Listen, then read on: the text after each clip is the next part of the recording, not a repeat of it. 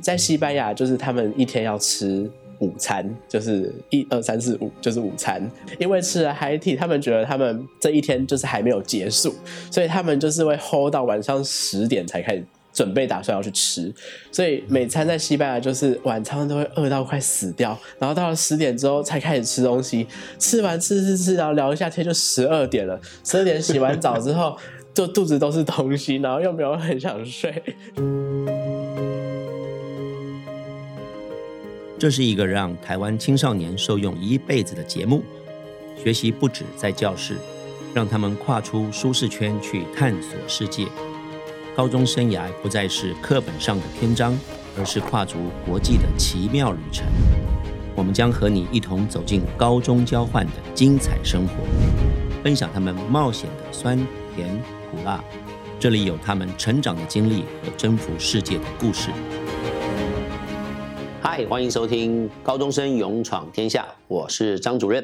我们今天来跟一些学生来自台湾不同地方，但是他们去的是世界各国。以他们的亲身经历来分享一下高中交换学生的方方面面。那我们今天邀请到的是曾义燕，义燕呢是我们很特别的一个学生，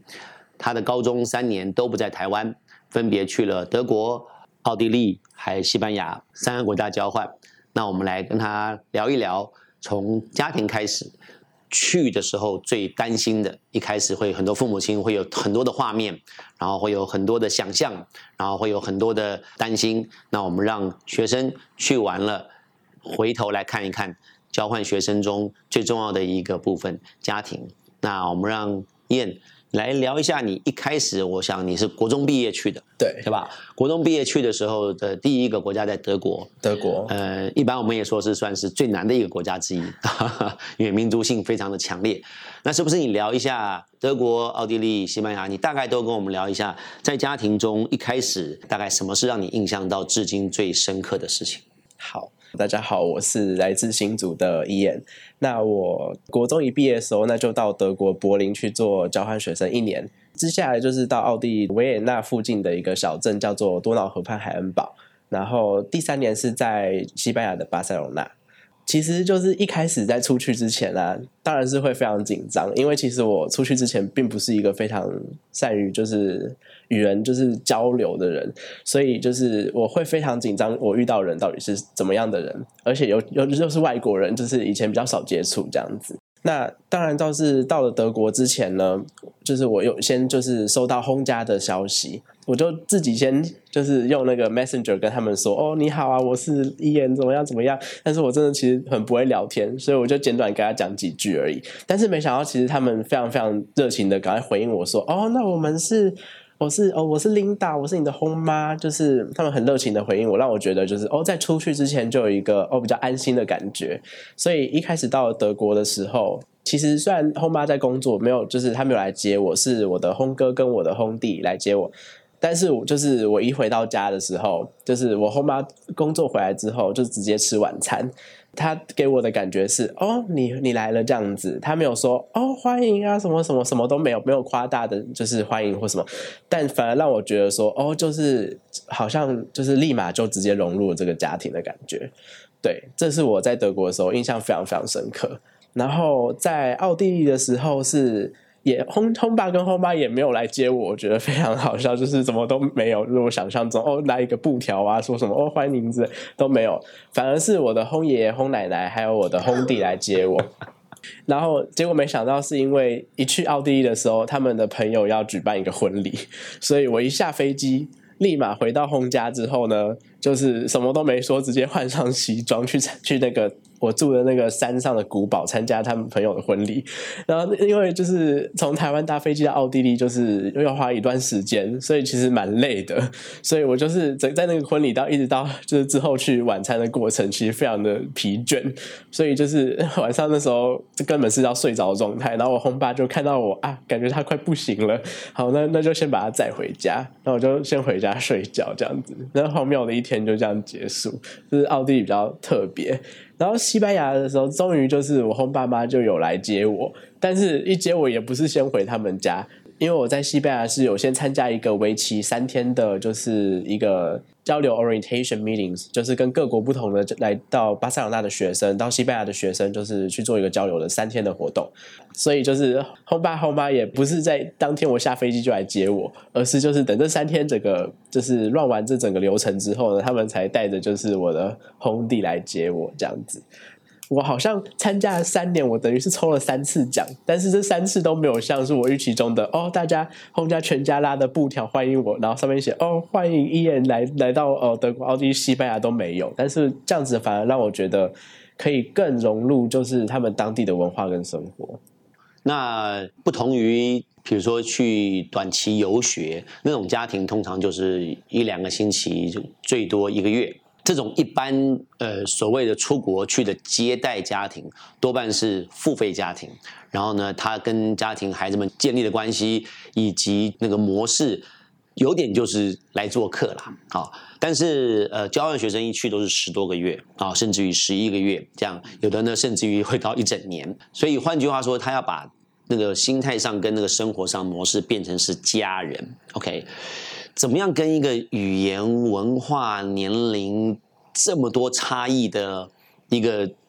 名字叫家人，可是实际上根本就是陌生人，而且比陌生人还要陌生。因为比如说你从台北到高雄去一个人家，毕竟同文同种，那这样的一个陌生的人成为家庭，应该会有很多蛮特别的，就是 the most。你可不可以回忆一下哪个国家你印象最最难忘的事？好了。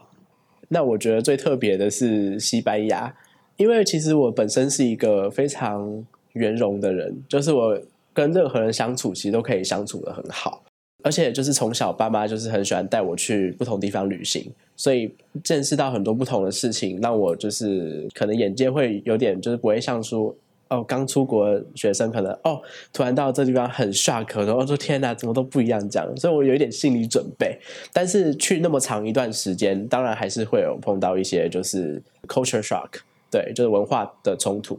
所以我觉得西班牙这个家庭让我印象很深刻。其实要先讲，就是西班牙，就是我觉得最不习惯的是他们的饮食习惯。在西班牙，就是他们一天要吃。午餐就是一二三四五，就是午餐，不是 lunch 的午餐。他们是早餐吃完之后要吃。就是早午餐，早午餐吃完之后吃中餐，中餐吃完之后还有一个 high tea，他们叫做就是午茶时间，最后才会有晚餐。然后有时候可能还会再吃宵夜，所以他们一整天其实非常的长。他们可能早上慵懒的起床之后呢，会先帮你准备一份早餐，他们叫 desayuno，就是早餐。然后那个早餐通常会是一些面包或什么的优格。到了中餐的时候，就是它中间还会有给你一些点心吃，那个 brunch。然后到中午，他们中午是大概两点多才吃中餐，所以其实我那时候就因为在台湾习惯就是可能十一点、十二点吃。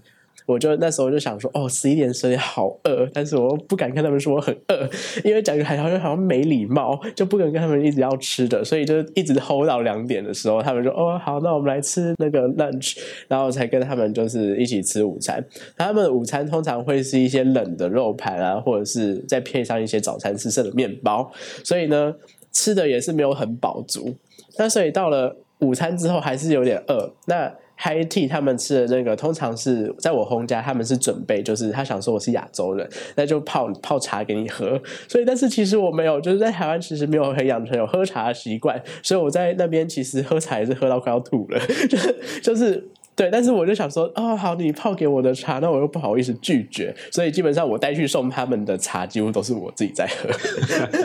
对，但是也没关系，就是跟他们喝茶的时候，还是会有聊天，就是去做一些文化上的交流啊，或者教他们怎么泡茶之类的。到了晚餐更是痛苦，因为在台湾通常就是。傍晚就五点天就快黑了，然后那就要吃晚餐，所以通常在台湾五六点晚餐就会是比较正常的时间。但是在西班牙，就是 因为吃了海体，他们觉得他们这一天就是还没有结束，所以他们就是会 hold 到晚上十点才开始准备，打算要去吃。所以每餐在西班牙就是晚餐都会饿到快死掉。然后中餐也没吃多少，然后到了十点之后才开始吃东西，吃完吃吃吃，然后聊一下天就十二点了。十二点洗完澡之后，就肚子都是东西，然后又没有很想睡，所以可能就会再熬个夜。然后通常都是一点两点才开始觉得有睡意。所以在西班牙的那个生活习惯，可能就是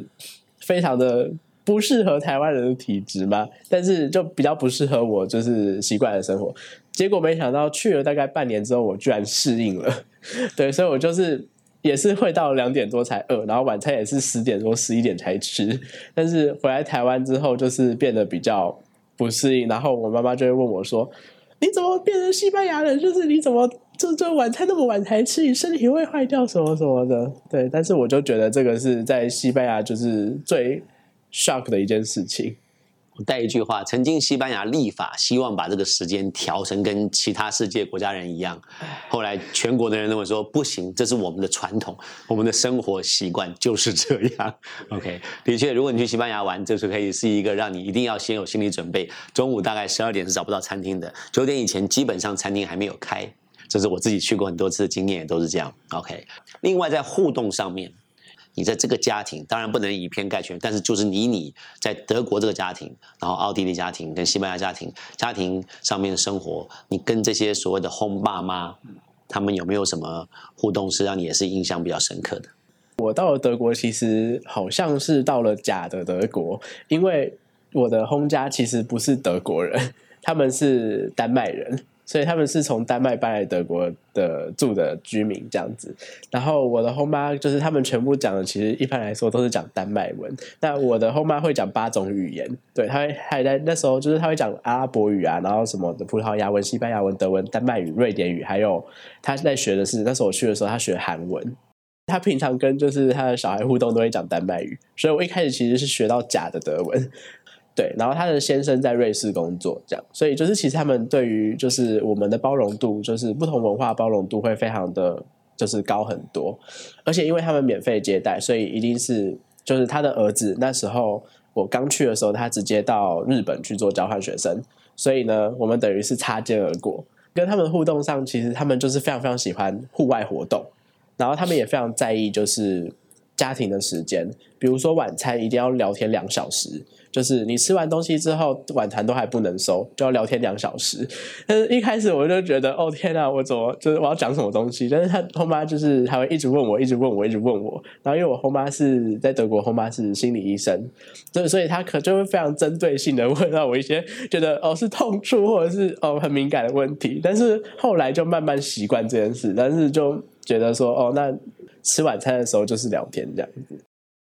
奥地利的家庭是非常。就是温暖的一个家庭，就有红爸红妈，然后我有一个小我一岁的红妹跟小我三岁的轰弟，他们的家是跟就是爷爷奶奶家住的比较近，所以就是爷爷奶奶很常会来我们家一起吃饭。那当然就是也是 聊天会是两个小时起跳，就晚餐时间。所以我觉得对于西方人来讲，就是他们的晚餐的相处时间是非常非常重要的，就是吃饭的时候一定要互相分享一些今天。发生了什么事情啊？就算是很小很小的事，你在路边踢到一颗石头跌倒也可以，就是晚上会讲这样子。其实家庭相处当然也有各种各式各样的组合跟可能。你刚刚讲了，应该属于比较是有趣又还算是好。能不能讲一两个印象比较稍微痛苦？因为我也知道你有过痛苦经验。OK，我们还是来聊一聊，好，生活上面比较。呃，不管是不适应啦，或者跟家庭之间冲突咯，或者就是互相不和的地方，好不好？好，那最让我觉得就是痛苦的一件事情，那我要讲就是在奥地利的时候，这个家庭其实非常非常的好，那就把我当做是他他们的儿子一样，他们。不会像接待外人或什么，他们真的把我当家人，所以就是我做错事或者什么，他们会直接说：“哦，怎样你不应该这样，就开始开骂。”而且因为我后妈是老师，所以我在德文的学习上也非常的严格。但是我觉得是种族的，就是文化的上有一些。影响，所以就是奥地利人其实普遍都是比较就是利己主义，可以这样讲，就是他们会非常觉得自己才是对的哦，我没有办法跟你争论什么，因为我讲出来的话是经过我大脑思考之很多次之后才讲出来，所以我们一定都是对的。那你的可能就要自己自己去回去想一下这样。所以就是不管我跟他们就是相处、生活、聊天的时候，他们只要觉得哦，我好像讲了一些不对的事情，他们就会马上反驳说哦，我觉得不是这样哎，我觉得应该是这样这样这样，然后不接受你的反驳。在跟他们聊天的过程中，可能会哦，好吧，那我好好，那我回去再修正再修正，所以这就造成一个就是长期的累积下来，就会，因为我是一个很好相处的，但是就是长期的累积还是会有压抑，对，所以就是有一次，就是因为我们台湾的，就是网络是可以花一点小钱就可以就是吃到饱，就是可以完全不用关网络就可以用到饱这样子，但是在欧洲的话，你是要去买就是 SIM 卡，然后那个 SIM 卡是有一定额度，譬如说你要买就是十六 GB 或三十二 GB 或者是八 GB 都有。那你用完那个额度之后呢，你要自己把它关掉，要不然它会一直浪费。一开始我去那边的时候，我还不知道这件事情。所以我就把那个网络用完了，然后我后妈就是发现我就是在一个礼拜就把一个月那个网络量用完之后，非常的生气。她觉得我好像就是哦一直在看，就是在玩网络或者是看看东西，就浪费很多资源在那个网络上。她觉得我就没有在学习。所以他就就是很生气的、严厉的，就是骂我。对，那时候我就觉得就是非常的不公平。但是因为我怎么样跟他解释都没有用，就是毕竟他们可能觉得就是自己就是对的，我就很很生气，然后我就冲出家门。对，我就那时候就夺门而出，然后就就就晃晃了好几个小时才回来。然后回来我就躲到自己的房间里，就是一直哭一直哭这样子，就因为觉得很很累，然后就觉得怎么跟你们讲都讲不明白。对，所以那一段时间，其实我就是真的是关在自己的房间。然后大概两天之后，就是我后妈来敲我房间的门，就是说：“哦，我们需要谈一谈这样子。”那时候其实我心里想的是，啊要换红家了。对，但是我后妈把我叫到就是客厅，她就问我说：“哎。”饿了吧，这样子，那就准备了中餐，他准备也很丰盛，然后我就其实有点吓到，然后就是他就说，哦，就是前几天的事情啊，就是我觉得我们可以再谈一下这样子，然后我就跟他们就是先道歉，我觉得我要先退一步，所以我就先道歉之后跟他讲，哦，那台湾是怎么样的一个形式，那在可能这边我还不习惯，但是之后会慢慢的去调试，因为时间关系，他们也就是了解到说，哦，那可能。奥奥地跟台湾真的不太一样，那就接受我讲法。所以我今天道歉之后，他们也跟我道歉。然后他们补偿我的方式，是因为他们知道我很喜欢音乐跟去听音乐剧，他们就送了我一张在维也纳音乐厅市政音乐厅的莫扎特的《魔笛》的歌剧的门票，这样子。然后我就觉得，哦天啊，好感动这样。然后就整个那个误会就化解，然后也没有换家庭。西班牙的有没有发生什么事？西班牙，因为我西班牙的红妈非常的年轻，她根本可以当我的姐姐，所以就是我们的互动上，其实就跟有点像姐弟一样。就我比较没有把她当做是我红妈，反而是比较当做是我的朋友。比较特别的是，因为我很想要学西班牙文，因为我呃去的地方是巴塞罗那，但它是加泰罗尼亚地区，他们讲的语言是加加泰罗尼亚语居多，但是他们也听得懂西班牙文。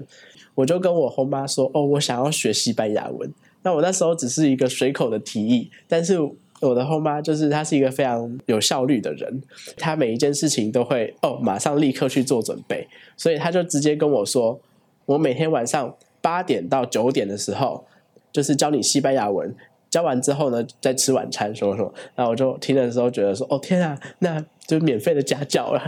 对，所以然后我就说好。每天的八点到九点，会拿一本笔记本，然后呢，跟他在那个饭桌上，就是他就很认真的，像老师一般的教我西班牙文。那我们的方式是，就是把我每天的，就是经过的事情，全部把它写下来，然后他慢慢的教我说，哦，那这个要怎么讲，怎么讲，怎么讲，然后再帮我修饰我的文法，一直持续到我交换结束，然后所以最后我就一本厚厚的交换西西班牙每天发生的事情，现在看真的是觉得很有趣，这样子。三百多天在一个家庭，说长不长，说短不短，的确要在几分钟的访谈中要能够去深聊是不容易。就好像我们说的“寒天饮冰水，冷暖自知”，每个人都有每个人的经验，你都只有自己才能够感同身受。那我们今天呢，很感谢燕接受我们的访谈。那我相信呢，他这样的三年的经验，应该也会让听众感觉到很特别。我觉得有点蛮奇幻的一趟旅程。他的时间加在一起，应该差不多快要一千天了。差不多是啊，在人生中以他们的年龄来讲，是是相当相当长的。好，今天非常谢谢伊言来参加我们的一个分享，G S 全球文化交流机构陪伴您的孩子一同成长，感谢你们的收听，下次再见。